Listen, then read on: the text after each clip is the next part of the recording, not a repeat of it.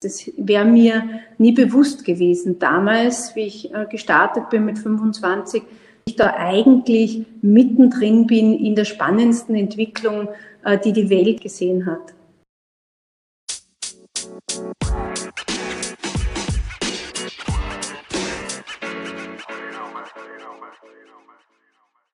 Herzlich willkommen, Margarete Schramberg. Hallo, Matthäus. Danke fürs Dabeisein. Sehr gern, bin gerne dabei. Kurz für die Zuhörer über deinen Werdegang. Du bist jetzt in der zweiten Amtszeit als Bundesministerin für Digitalisierung und Wirtschaftsstandort tätig und warst davor unter anderem als CEO bei ein. Ja, genau. Ähm, über, genau, über 22 Jahre in der IT- und äh, Telekom-Branche. War mit äh, 32 bin ich Geschäftsführerin geworden und äh, habe da über 15 Jahre verschiedenste IT-Firmen geleitet in Österreich und auch außerhalb von Österreich. Und wie ist das jetzt ähm, in der Regierungszeit in der Krise? Wir blicken jetzt zurück auf ziemlich turbulente Wochen, vor allem auch vor Ostern. Was ändert sich da im Arbeitsalltag einer Ministerin in so einer Zeit? Ja, das ist natürlich äh, jetzt eine ganz andere Situation, als sie wir je alle erlebt haben. Und da geht es mir nicht anders als allen anderen in Österreich. Ähm, da ähm, kommen Dinge, die man so noch nie ähm, erleben konnte, weil es es einfach auch nicht gegeben hat.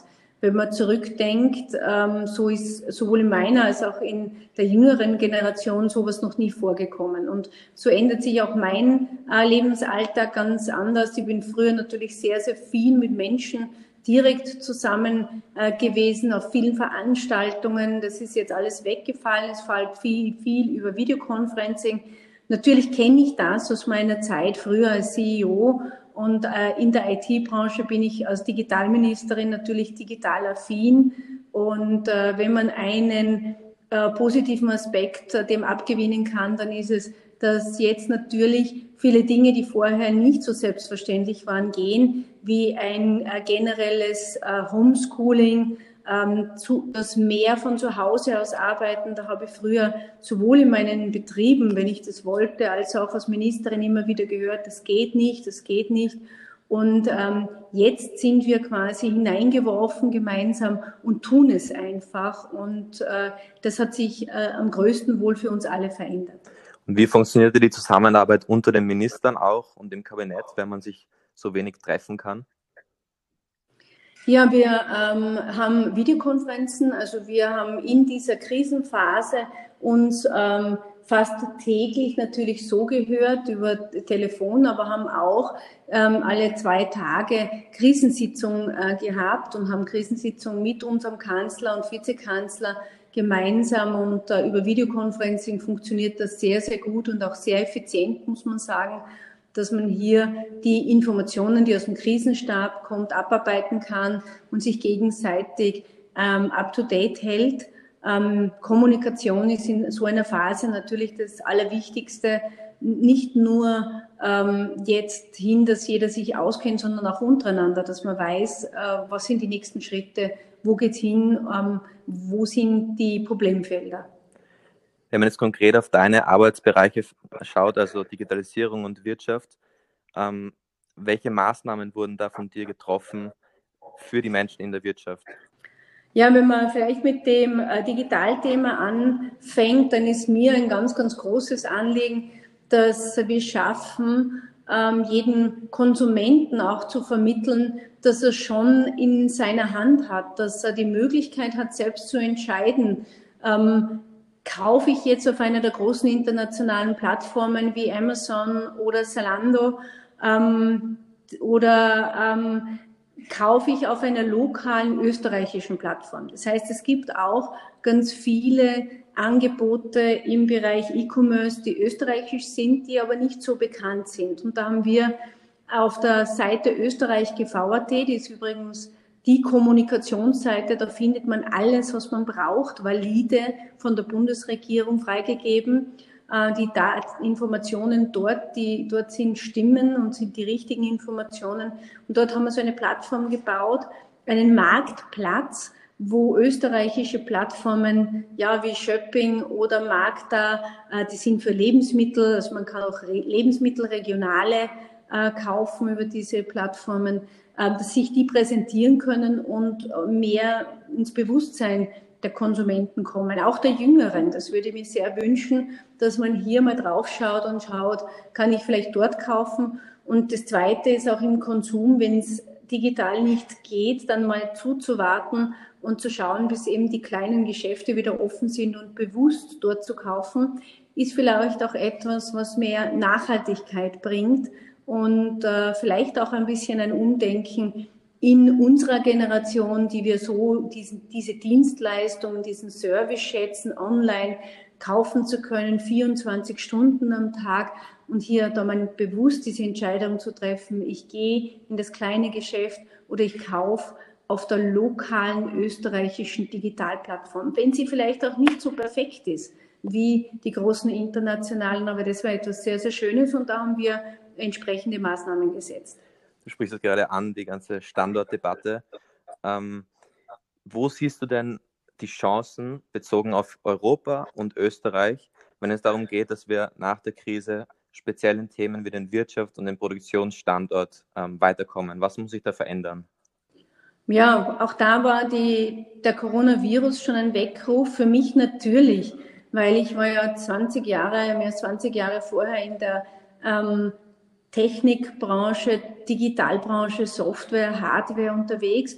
Und da habe ich schon etwas gesehen, was wir, mir damals schon nicht gefallen hat und als Politikerin mir auch überhaupt nicht ähm, gefallen hat. Das ist nämlich, dass Europa ein gewisses Maß an Autarkie aufgegeben hat ähm, und dass wir uns stark konzentriert haben auf das Thema Forschung und Entwicklung. Das ist gut, das ist eine Stärke, das soll man beibehalten aber dann das Thema Produktion ganz stark nach Asien vor allem abgegeben haben.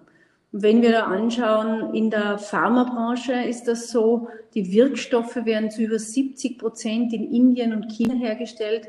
Wenn ich aber keine Wirkstoffe habe, dann nützt mir auch die ganze Forschung und Entwicklung letztendlich nichts, wenn ich die Medikamente im Krisenfall nicht verfügbar habe.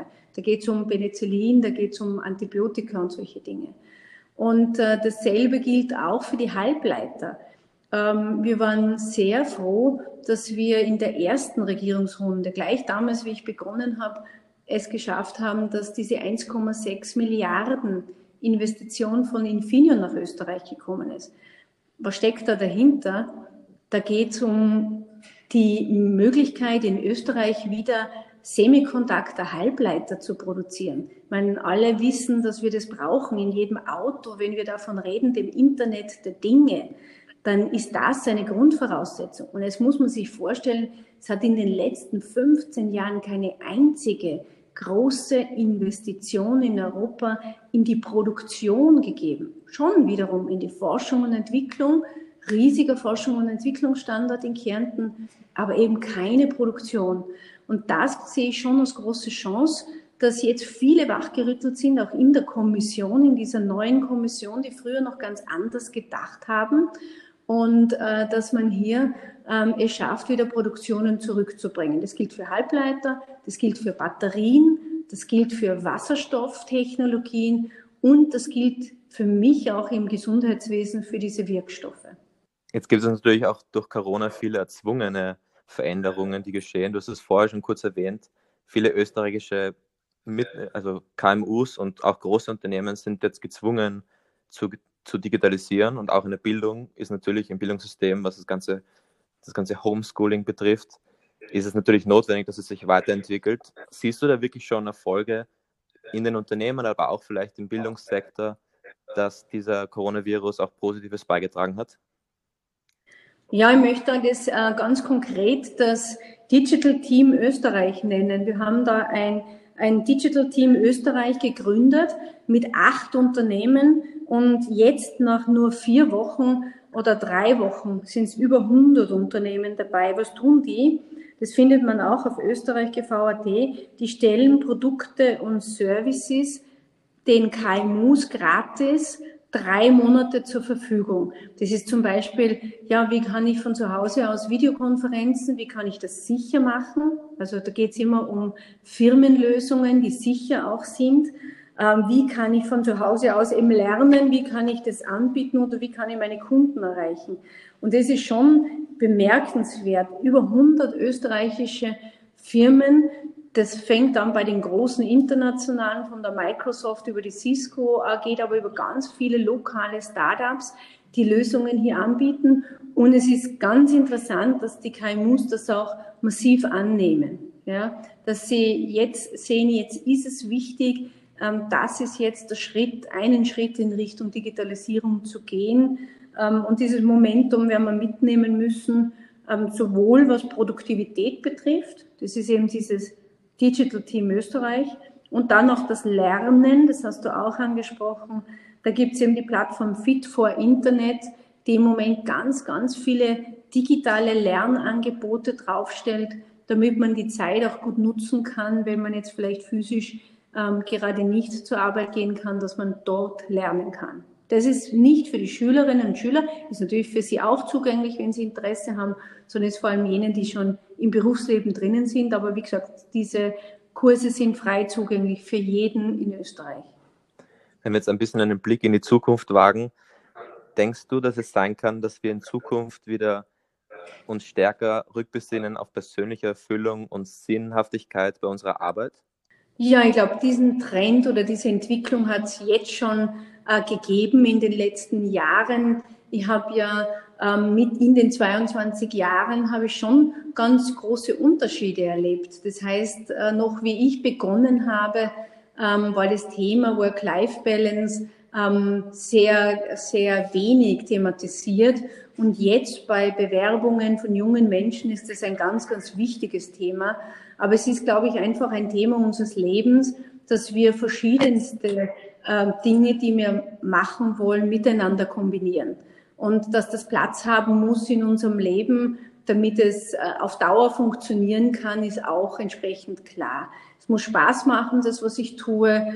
Es darf auch mal schwierig sein, gleich sozusagen die Flinte ins Korn zu werfen. Ich kann mir meine berufliche Erfahrungen erinnern, da ist es oft schwierig gewesen, aber gerade dort habe ich am meisten gelernt. Und äh, dort durchzutauchen und auch das zu, zu, zu bewältigen, ist ein wichtiger Punkt. Ich glaube, es ist eine gute Kombination von Herausforderung, von ähm, ja, mein Leben so zu gestalten, dass ich ähm, hier gut leben kann davon auf der einen Seite, aber auch natürlich mich selbst verwirklichen kann. Und das kann man bei vielen Jobs. Ich hätte nie gedacht, dass ich begonnen habe in der Telekom-Branche. Wir haben damals Telefonanlagen erzeugt, das Unternehmen, das, bei dem ich da begonnen habe, dass das so spannend sein kann und eigentlich im Zentrum dieser Digitalisierung ist. Das wäre mir nie bewusst gewesen. Damals, wie ich äh, gestartet bin mit 25, ich da eigentlich mittendrin bin in der spannendsten Entwicklung, äh, die die Welt jetzt eigentlich gesehen hat. Es sind natürlich die meisten Zuhörer, vor allem junge Menschen. Was würdest du ihnen denn mitgeben, jetzt speziell für diese Wochen oder Monate, je nachdem, die wir noch zu Hause verbringen und wo man Zeit hat, über neue Projekte vielleicht nachzudenken, eigene Initiativen zu entwickeln? Was würdest du ihnen für Gedanken mitgeben für ihre berufliche Zukunft? Ja, ich glaube, die Zeit gut zu nutzen ist ein, ganz wichtiger Punkt. Es wird vielleicht kaum mehr so eine Zeit geben, wo man so wenig von außen getrieben ist äh, als äh, junger Mensch, ähm, wo man die Zeit nutzen kann. Ähm, und äh, die, ihr seid voll fit in der Digitalisierung, euch zu vernetzen, euch auszutauschen. Ihr braucht diesen direkten, persönlichen äh, treffen, äh, wenn man, man braucht es emotional, aber man braucht es nicht, äh, um neue Projekte zu starten. Das geht alles ähm, und äh, ihr wisst, wie das geht und ihr seid eigentlich da, die de, der älteren Generation zeigen kann, wie es geht. Marete, vielen Dank für das Gespräch und bis bald. Bitte gerne. Bis bald, Matthäus.